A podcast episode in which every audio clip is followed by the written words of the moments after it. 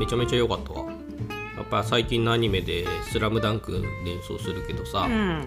あっちがアニメで見る試合だったけど、ん。今回はアニメで見るライブじゃない、うん。ああ音がいいからもう万事 OK なんだけど、ん。うんその他アニメーションの表現とかもさ、うんなんだろうね吹き出す音を映像化しようとする試みというかさ、うん。やっぱりサックスだからさこのラッパの部分からブワーって吹き出す何かとか、うん。ピアノの鍵盤を叩きつける手をさ、うん。こう漫画的なエフェクトで描いてみたりとかさ、うん。うん映像的な迫力もすごかったよね。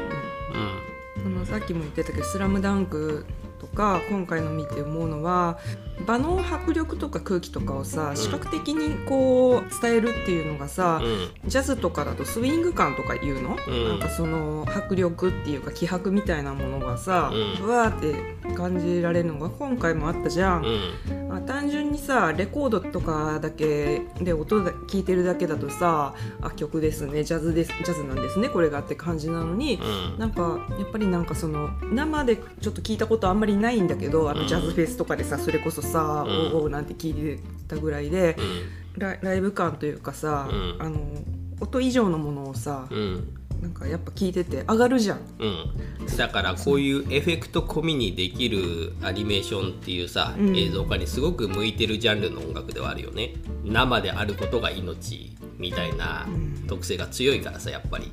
そうだね。あのアドリブの部分がこう、うん。アドリブ力が要求されるソロの部分とかっていうのがさ、毎回毎回そのライブライブでさあの舞台とかみたいにさ一発勝負でこう聞いてうん。その瞬間だけのものじゃん。っうん。ていうスリルとかさ、うん。そういうのもさこう、うん。ひしひしとこうなんかさ結構さ汗かいてたのよ私見てる時に、うん。うん。そういうなんか緊張感とかさ、うん。うん、スリルっていう言葉はいいかもしれないね。確かに聞き逃しちゃいけないっていうね。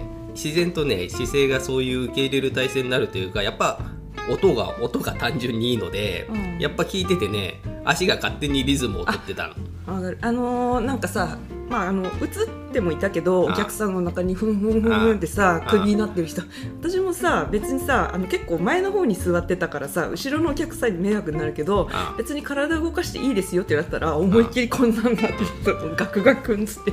あのーね お客さんがうん。うわーって拍手しながら聞いてるとかさ、やりたいもんね、うん。ああ。んのかもしんないね。そのちょっとさ今回上映ラインナップ見てないけどああ怒ってさそういうなんていうの？あの私がキンプリで応援上映とかにさ結構足しげく通ってたところで、う今もう無発声とかでだったらやってっかもしれんけど、これはえでもさ普通のあのライブとかだとさもう発声 OK になったらしいじゃないですか、ん、発声可能の応援上映ってもうやってるもんなのかな？うん、まあ探せばあんのかもしんないね、うんまあヒットの度合いに応じて出てくるんじゃない？だってさこれさ普通にさ自由にしてていいですよってなったらさうわーってなんかなるしスタンディングオベーションじゃん、あもうなんかっていうようなさ普通にさあのノリノリになりながらさあこう声は出さないでも私なんかこういうノリのいい曲聴いちゃうとヘドバンとか自然に出るんだけどさ、うん。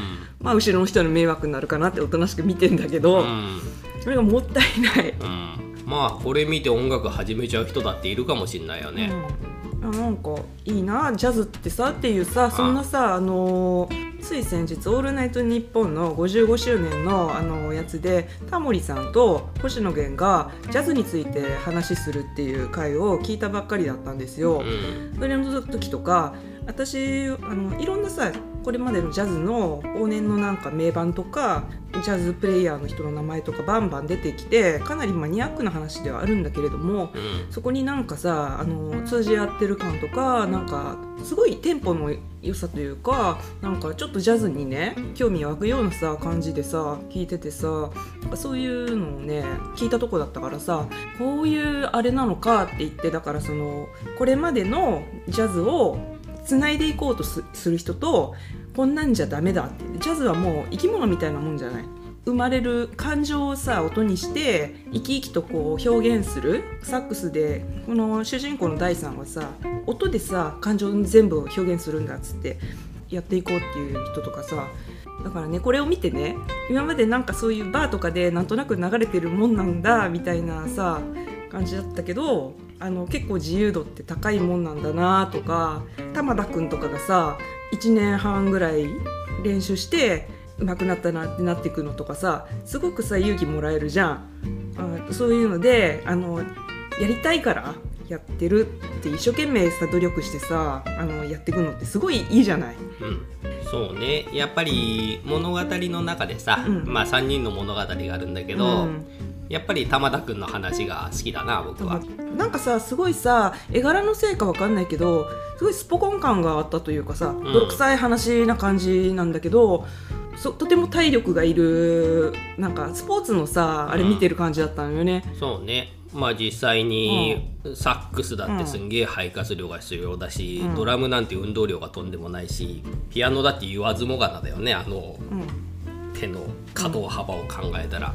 とかだと思う。だからあの途中からさ第3なんかはさもっとあの音でかくしなきゃダメだって走り込み行くし、うん。で玉田君もあれでしょ？もともとあのサッカー部でベスト8かなんかでもともと体力のあるたちだったけどそれでもあのついていくの大変でもうちょっと叩くだけで汗ブワブワ出るみたいな、うん、彼はねサッカーで一大学でも一生懸命にやりたかったのに、うん。そういう雰囲気じゃなかったからっていうんでこう求めてたうん。打ち込める何かにたまたまジャズがハマったっていうさうん。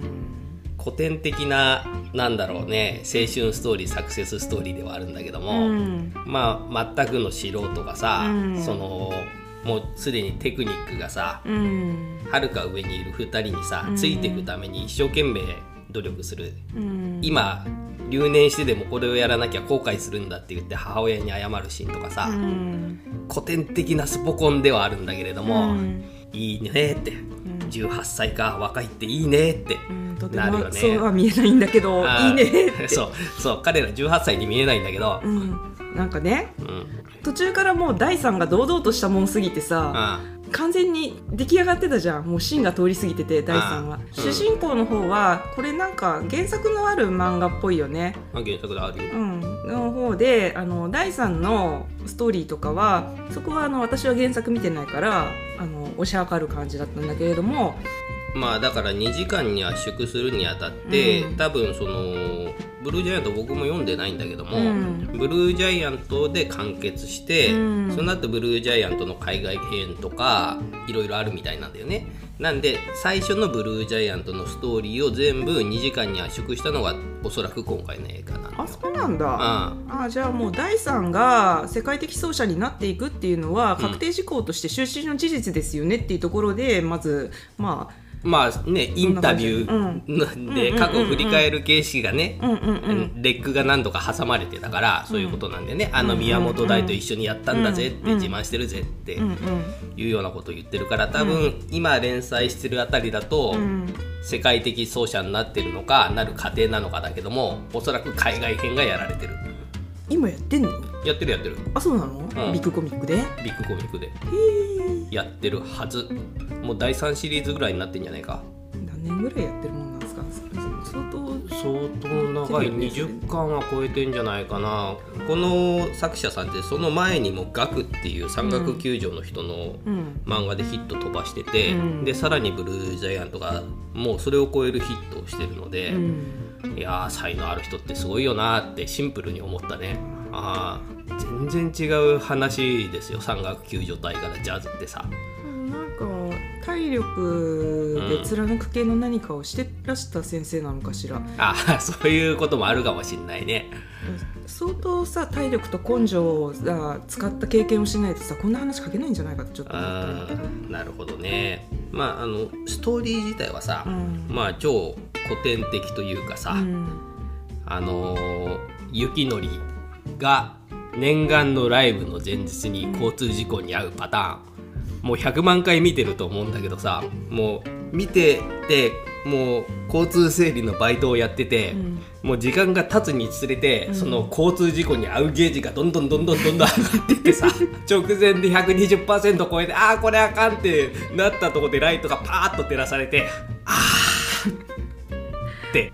わかる。なんかさ、あ。あのゆきのりさんがさあのソーブルーのうん。支配人の人なのかな、にあの「君はダメだね」ってダメ出しされてうん。一度へこんでからうん。いろいろこうあの自分礼儀正しくしたりとかさうん。人間としてこうブラッシュアップされていった部分があるじゃない？うん。そこでまず死亡フラグがちょっと立ってであのその後でさいろいろこうお豆腐屋さんのところにさあのあの時はごめんなさいずっと謝ろうと思ってましたとか言い始めて綺麗な雪のりになり始めてからうん。ちょっとふと思い出したのがあセッションだったらここで車突っ込んできたよなってふって思い出して、直前のさ、うん、3人で歩いててじゃあ俺バイトあるからって言ってそれぞれさ、うん。別れていくんだよね。うん玉田から離れてって、でまあ2人でさ、うん。あの軽口を言い合いながらさ、うん。別れてで雪のりもバイトあるからって行くでしょ、うん正直玉田も事故んじゃねえかと思った。最初に玉田が離れていった時に玉田事故んないかなって思って、うん。その後雪のりがバイトあるからって言った後即交通整理のシーンになったから、うん。あそこでもう交通事故合うゲージがさ天元突破ですよズバーン。上向いて赤い棒をさほえーっとしてぼーっとしてる時点で、うん。あそこであの私は雪のりくんが交通整理をボケーっとしてたせいでなんかし損ねてあのあんな事故につながったのかと思ってハラハラしてたんだけど、うん。なんか酔っ払いのトラックだったみたいで、いや居眠り運転言ってたよ、うん、あなんかなうん、まあとにかくうん。大事なヒノキ舞台の直前で、うん楽器のプレイヤーなり、うん。サッカーのプレイヤーなりが交通事故に遭うのはうん。さすがに多すぎる。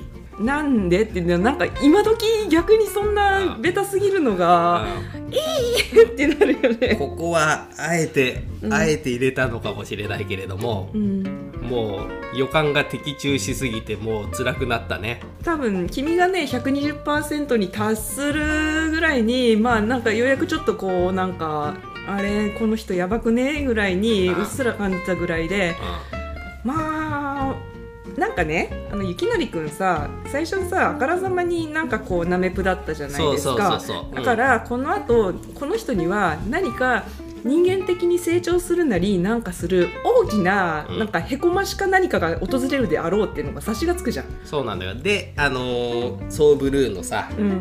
支配人さんなのかな、うん。平さんだっけ、うん。がさ玉田を褒めて、うん。大を褒めるから、うん。あここでボコされるんだってうんうん。ね、思ったよね。君がダメだって、うんまあ、それはまあいいんだけどそれにしてもうん。そんなあの選手生命をもろにバキ折りするようなあれになるのかって思ってまあ右手ぐちゃぐちゃっていうね。うん、だからまあ世界編では復活してくるのかもしれない。だからうんあ。の見てないけど私が思うにこの人はあの作曲家として名を成していくんじゃないかとジャズのね。だから最後に作曲してるシーンがあえていたし、うんうん。その前に作曲も好きだっていう話をしていたから、うんうん。うんうんでもやっぱりプレイヤーとしてのカムバックシーンも欲しいなって思うね。いやか。だからあのそのちょっと不器用なのが残りつつ、うん。まあ、あの教える人になったりとか、うん。あのジャズにね関わるやっぱりさあのインタビューにたまちゃんだけがさあの今でも営業の時にあの時の思い出大事にして頑張ってますみたいなことを言っててユッキーはさ出てこないじゃないですか。そうなんだよ。過去の人にはなってないんだそうそうそうそうだからあのおのおの第三は奏者として。でユッキーもなんかその作曲とかそういう感じでジャズのところになんかこうね名だたるなんかになってて欲しいな欲しいなまあそれはこれから原作を追っていくっていうのもありだから、うん。楽しみにしていくとして、玉田もそうだし、うん。雪のりもそうだし、うん。こう一回折れて立ち直るシーンがさ、うん。それぞれにあるんだけれどうん。も、大は超人すぎるから、うん。もうずーっと上だけ見てぐんぐんぐんぐん登っていく人、うん。で、まあ、う二人を引っ張っていくっていうキャラクターだから、うん。だから逆に気持ちとしてはうね、ん。玉田とか雪のりに入っていくよね。彼はやっぱりブルージャイアントでありさ、うん。こう輝く構成なわけですよ。まあその青さんに照らされて周りの人たちが成長していく話だったわけじゃないですか。うん特に雪のりとかはさ、うん。最初に一緒にやってたおっさんたちあんなのはダメだとかさう、ん。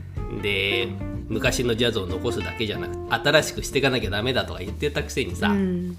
あのソロは保守的だって言って、うんうん。しかもそれを自覚してたとかさ、うん。うんそういうなんだしょう、うん。いいへこまされ方だったなと思っててさ、挫折を経てう成長していくグランジュテですよ。んうん。うん、で、まあその一皮むけた後のコットンなんとかっていうところにサポートで入った時の、うん。あのライブうんと終わった瞬間のさ、うん。あの大と玉田の「イエーイ!」っていうあそこがすごくよくてさ、うん。うん。イエーイ言いたいんですよ。ああいうライブを見てイエーイ言いたくなる。それよ。だからさマスクしつつし黙りつつもシャッてさあこう手に汗握りつつさガッツポーズするじゃないちっちゃあくすってなるじゃん。うん、ちなみにあのピアノの時のが映像的にはベストアクトだった僕は、うんうんうんうん。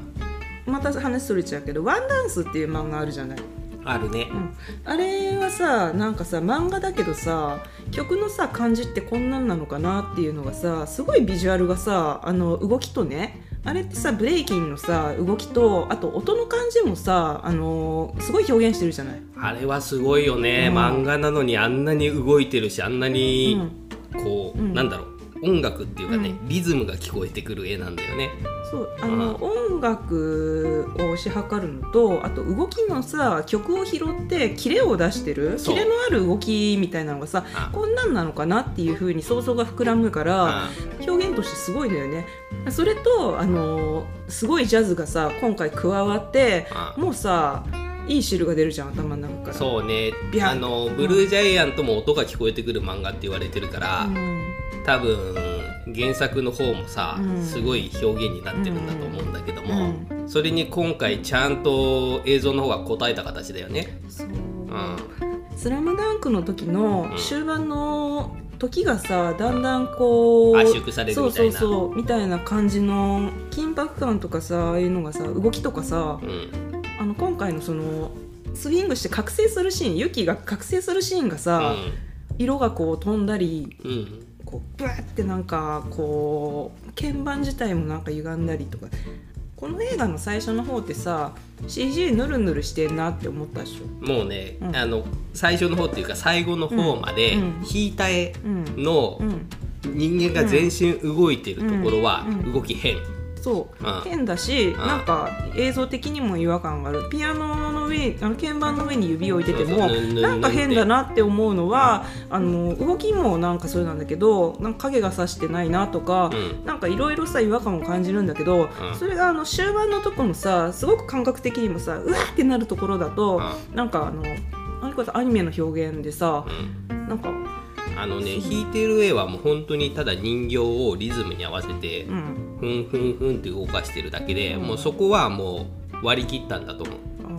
あうん、そのそれぞれのソロの魂削ってるところ内臓をえぐり出すって言われていたところそこの作画と、うん。あとは音に金をかけることによって、うん。うんあの辺はうん。あんなになったという、きちんとバランスのアクセントがついいのよね。うん。あのそうね、うん、だから盛り上がるべきところにうん。全ぶっこしているので、うん。最高になれるというやそもそもやっぱりさ音楽楽器を演奏する動きってものすごく複雑だから、つ、そのモーションアクターとかをつけるにしたってさ、うん。指先とかさ、うん。それに連動する腕の筋肉の動きとかもやらなきゃいけないからあどうやったって不自然になるんだと思うんだよね、ーうんうんそれこそ指先の一本一本まで例のキャプチャーのボールとかつけて、うん。プロに弾いてもらわなきゃうん。不自然になっちゃってさすがにそこまではお金かけられないんだろうというとこじゃないのかな。その歌詞そのピアノの鍵盤と手のアップのところとかさ、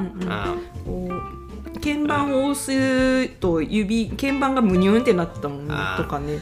とか、うん。まああと玉田のソロのところとかさ、やっぱりすごいよねっていうか玉田が最後めちゃめちゃ上手くなっててさ。浜田君のさそあのーソロのさアドリブのとことさあとさあのーユキが怪我しちゃってて2人でやる時のさ出だしとかあさー。すごい良かったよね。スネアドラムだけのドンドンドンドンってところからさすごいさなんかいいんだよなあそこ。いいいい良かったおな前そこまで正確なリズムが刻めて、うん。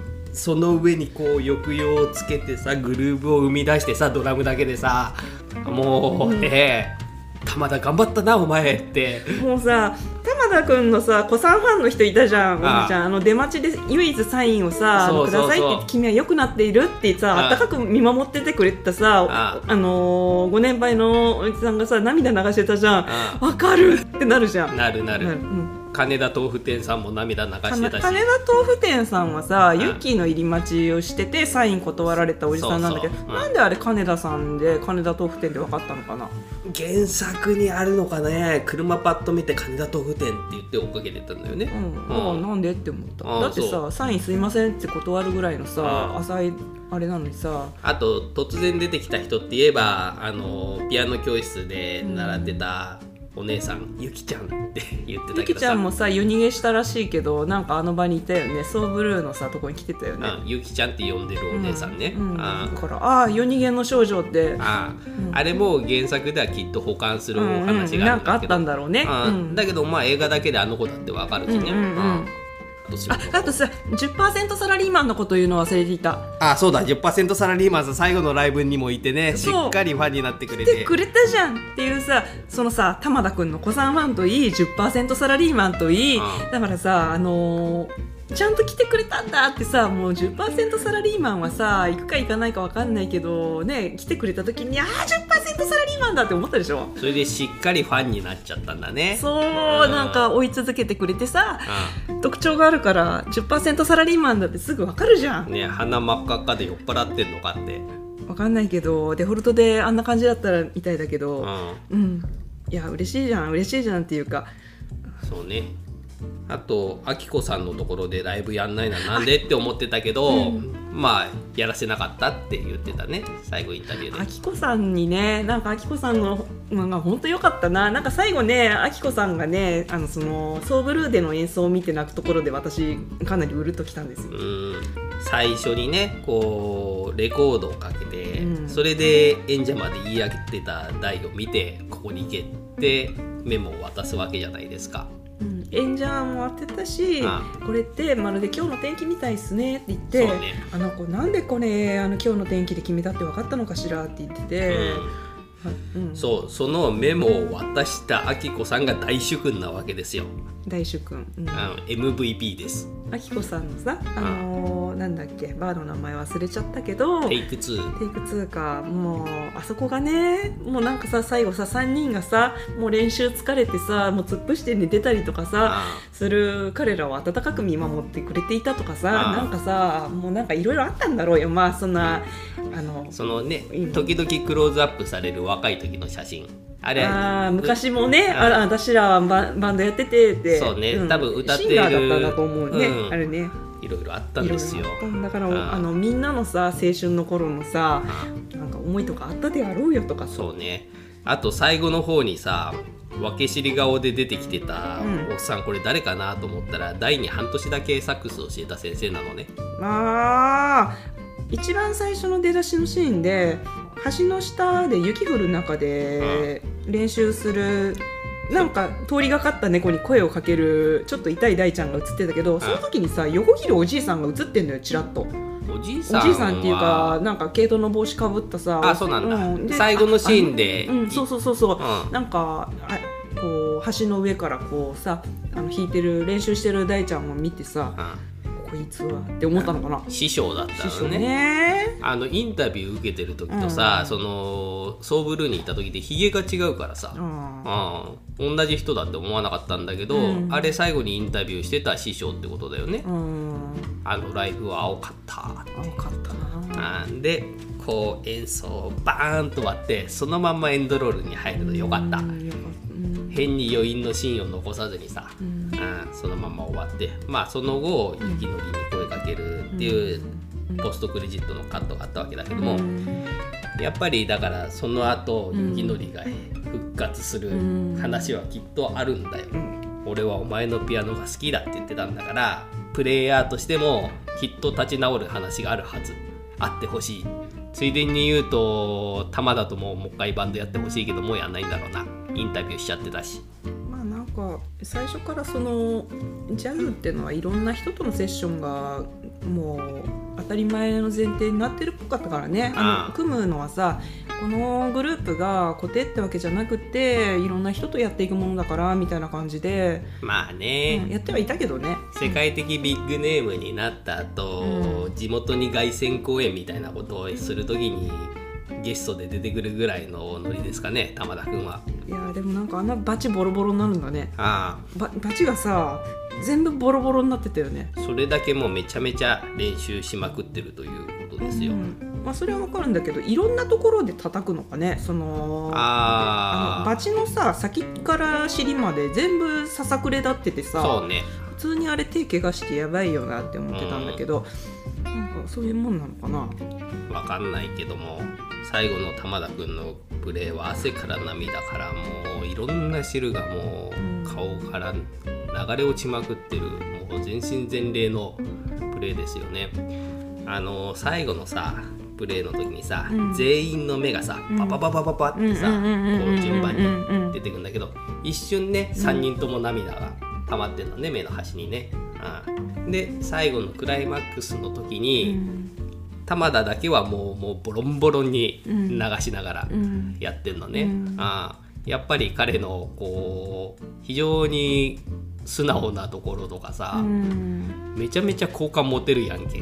だからなんかそのピュアピュアじゃない？ピュアだね。うんあそのそれがちょっと20年前30年前とかなあんまり今っぽくはないんだけどでもいいよなってなるということで僕は玉田が好きですという話になるんだけどあのね、最初に空き缶叩いてリズムを取ってくれって頼まれる時にねもうあそこでなんかグッときたの、うん、すごくいいなって。であとは演奏のシーンで言うとさ最初にさ雪のりの前でうん。組むかどうかを俺の演奏を聞いて判断してくれってやって、まあソロで吹いたとこ。うん。あそこはねなんかすごいんだかすごくないんだか正直よく分かんなかった、うん。ああこれはうまいの下手なのって俺は分かんなかった素人だから。確かに、あうん。あとあのシーンだけわざとうん。息継ぎめっちゃ音取ってんだよね。こうブワーって、うんうん。ああ。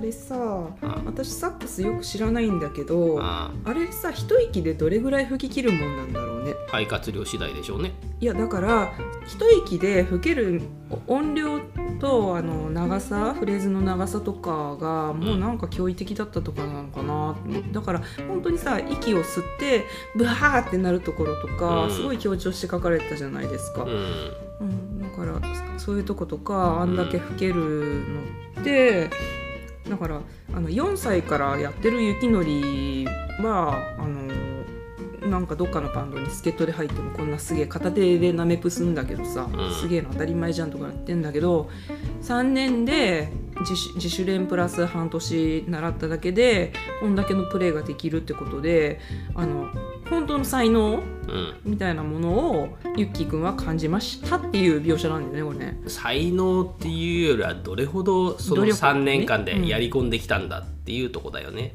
それこそその肺活量音のパワーとか、うん。その長さとかに感嘆しているのだとしたらそれは才能でどうにかなる世界じゃないもんねきっとね。3年間毎日吹き続け吹き続けししてなんか言ってたよね。じゃああ。のサックスっていうのはあのすごい努力しないとあのいい音にならないんだよみたいな感じあ。のことをさベテランさんみたいな人が言ってたよね。だからテクニックとかっていうよりは音そのものに感嘆したってことなのかな。うん、じゃないですかね。あと分かんなかったのがーうん。あのアキコさんのさレコードのさなんかレコードだったらあるわよって言ってシャーってカーテン開けてびっしりレコードが詰まってて、うん。それを見るなり大君が「あこの人ジャズの力を信じているんだ」みたいなみたいなこと言うじゃん、うん。ね意味わかんなかった。まあこんだけのものすごいコレクションってことなんでしょ？そうなのか。ああ。レコードっていうのがいいよね。CD じゃなくて。うん、あのー河本大とか言ってたんだけどさ、うん。ハイローズとかクロマニヨンドって必ずアナログ版出してんだけど、うん、その理由がね自分が好きなバンドを CD で聴いた時に涙が出なかったんだって言ってて、うん。でおかしいなと自分はこれに飽きちゃったのか感動しなくなったのかと思ってアナログ版かけてみたら、うん。やっぱり涙が出るんだって言ってだから自分たちのバンドでアナログ版出してるっていうようなこと言ってたんだけども、うん。あのシーンもさ全部アナログレコード版だったじゃん、うん。うん、そういうところもなんかあんのかなと思って。レコードだとこの人分かってるってなるのかなって。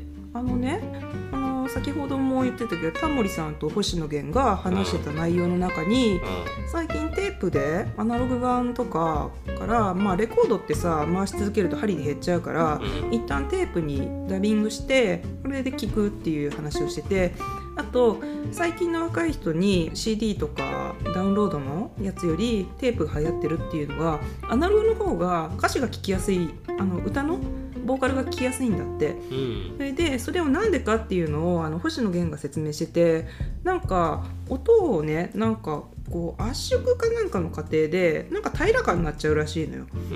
うん。あの他の音の部分と音楽の部分とボーカルの部分がなんかこうニュってあの差が出なくなっちゃうのかな。まあアナログデジタル変換をするっていうことは情報量を捨てるっていうことでもあるのうん。でそれのせいなのかね。うん。うん、っていうのとかでねなんかだからむか昔のっていうかテープになんかやるのの方がいいみたいな。そういう理屈なのかね。河本大翔もそういうところを聞き取ってるのかね、耳がいい人はそうなのかもしれない。そうかもしれんね、ううん、っていうのを思い出しましたな、んうん。これはあれだね。まあとにかくそういう音の情報量とかさうん、大事な映画だと思うんで音のいいシアターで見てよかったね。よかったね。あこれ多分あのーサブスクで見てもここまで気持ちは動かないよね。あでもヘッドホンだったらまあって感じかな。でも私は映画館で見てよかったな。それこそなんか生演奏まではかないんだけどなんかその臨場感みたいなのさ音を振動として感じられるのがさあの醍醐味じゃない？あそこって。そうだね。こうね。だから前の方で見てさ、うん。スピーカーの振動がビリビリくるぐらいだったな。むしろ良かったね。正解だった。うん。だからあの鼓膜だけじゃなくて体でさ腹にくるじゃんあの音って。うん。ビヨーンってさその振動を売りにしてるあの形式だったのもさあるけど、あそこってあの映画館の中のポジション取り一番ど真ん中？うん。前後左右真ん中ぐらいのところに振動がダイレクトに伝わるように調整されてるっぽいのよ。うん。だけど今回ちょっとさあのチケを取ったのギリギリだったからちょっとこう偏りのあるところにやっちゃったけどまああのダイレクトに逆にスピーカーに近くなったからバーンってきたよね、うん腹にくるのよ、あれだね。ライブを聴く感覚でリピートしてもいいしさ、うん。あの立川で爆音上映とかやってくれんだったらやってんじゃないの？ああやってないのかな？と見に行きたいなってちょっと思ったうね、ん。あとは、うん。ジャズバーって行ってみたいなって思った、ジャズバーあねーこう聴きながらうおーんってやりたい、ウォーンか。うん、